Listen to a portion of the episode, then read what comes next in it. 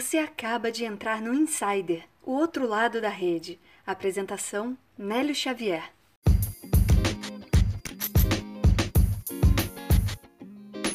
Estamos no ar com o episódio número 35 do Insider Podcast. Você que sintonizou aqui, seja muito bem-vindo. Você que é a primeira vez, espero que você goste e fique acompanhando a gente daqui para frente. No episódio de hoje, a gente pescou lá do LinkedIn as seguintes histórias. Conheça as oito etapas para fazer diferente como líder. Liderança humanizada é a alavanca do RH numa empresa. E por falar em humanização, os resultados do capitalismo consciente de empresas humanizadas no Brasil. Não sai daí porque é só post bom hoje.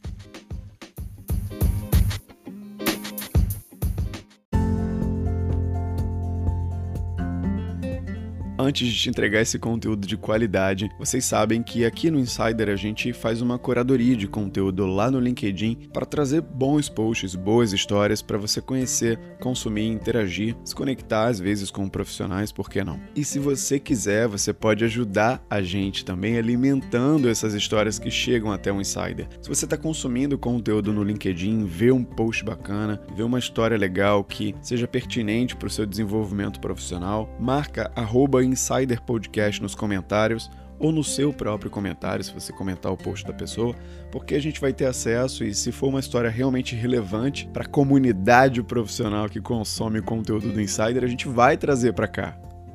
E eu tenho que te lembrar que na semana que vem a gente vai ter o quarto episódio da série Artigos, que é a série que a gente faz entrevistas com aquelas pessoas que escreveram artigos relevantes lá na rede. A nossa última entrevista foi com o Edu Costa na semana passada, o episódio número 3, sobre o mindset da rataria. O episódio está bombando, o conteúdo ficou muito bom. É um pouco mais longo o episódio porque é um bate-papo, mas vale muito a pena. Se você ainda não ouviu, dá uma olhada no feed aí, clica no play, porque semana que vem já tem outra entrevista recheada de conteúdo de qualidade para você.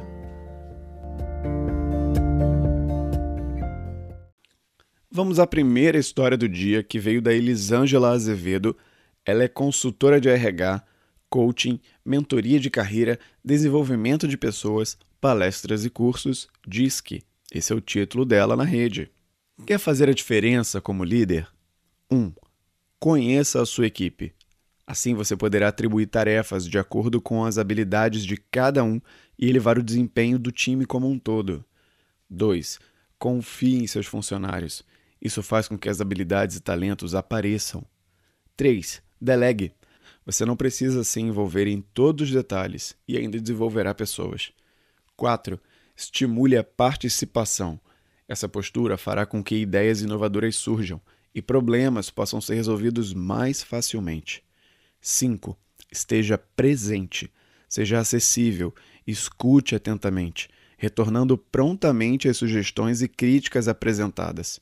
Olhar para o computador ou para o celular enquanto alguém fala com você te torna ausente, ok? Invista nos feedbacks, seja franco e justo com seus funcionários. Reúna com frequência e compartilhe o que você está pensando sobre o trabalho desenvolvido até então elogie o desempenho satisfatório em público e mostre os pontos que ainda devem ser melhorados em particular.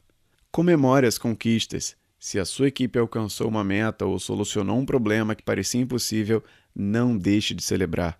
Celebre também os pequenos avanços.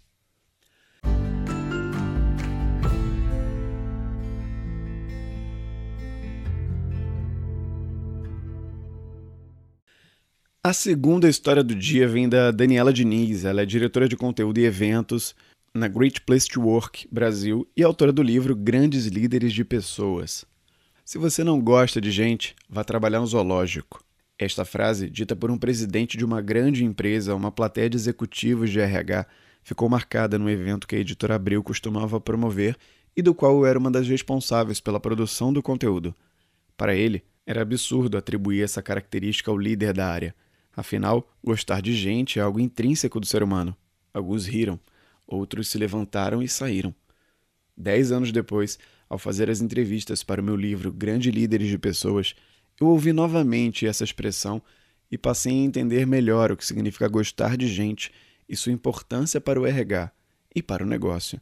Fluxo de caixa você aprende, mas a sensibilidade de saber quando você está puxando demais a organização, estressando ou afrouxando demais, Não.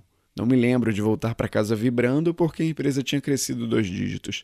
Ficava empolgado porque sabia que, por causa daquele crescimento, eu poderia fazer mais investimento nas e pelas pessoas.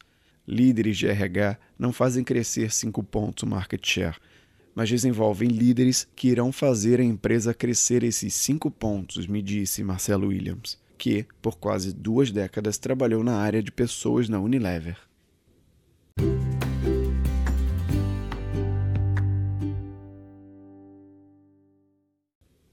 Intrigante essa provocação aqui da Daniela sobre você gostar de gente e ser um líder que produz bons resultados. O que ela ressalta aqui no texto é a importância de você ter essa sensibilidade numa posição de liderança para identificar como anda a sua equipe, não só em questão técnica, mas principalmente no quesito emocional, porque a percepção de resultados é bem diferente para as pessoas. Ela deu um exemplo claro aqui da percepção de um líder, por exemplo, de uma área de vendas que mede seus resultados pelos pontos, mas enquanto líder de RH, se você tiver essa sensibilidade bem trabalhada, você consegue mensurar os seus bons resultados através do trabalho que você fez pelo outro e do efeito que isso surtiu para a empresa.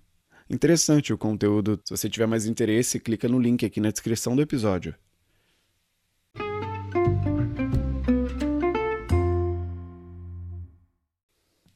A terceira postagem é bem curta, vem da Jaqueline Cuco. Ela é especialista em RH e de produções educacionais, TD, Educação Corporativa, EAD, consultora certificada SFC e DISC, docente.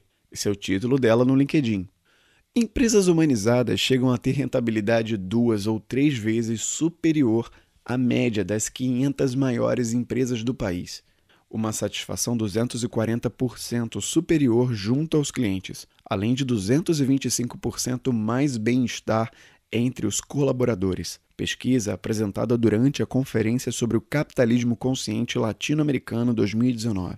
Dados e fatos só fundamentam e constatam que processos, ações e uma gestão humanizada favorece a todos e principalmente ao negócio.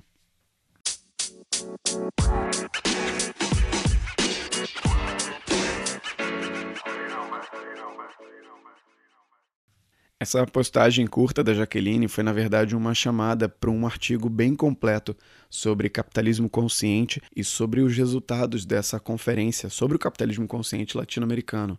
Vale muito a pena dar uma lida no artigo e o que impressiona no texto são os números que ela traz, como por exemplo a satisfação 240% superior junto aos clientes e a rentabilidade, que é duas ou mais vezes maior a média de outras empresas que não aderiram ou mesmo não têm noção do que é humanizar uma empresa e utilizar um capitalismo consciente para tornar essa gestão mais sustentável e alcançar esses resultados que a Jaqueline mencionou aqui no texto. Para você que quer conhecer um pouco mais do assunto, clica aqui no link da Jaqueline, acompanha ela no LinkedIn, dá uma lida no artigo que vale muito a pena.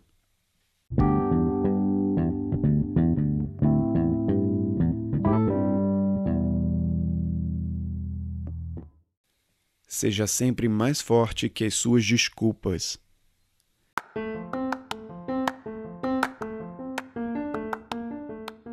Essa frase eu gosto muito, é pertencente ao quarto chakra, o chakra emocional. Não adianta dizer que é resiliente se você deixa suas desculpas vencerem. Se você quiser mais frases como essa, acessa aqui o site dos Sete Chakras que está na descrição do episódio. Esse foi o episódio número 35. Amanhã tem mais. Até o próximo. Tchau.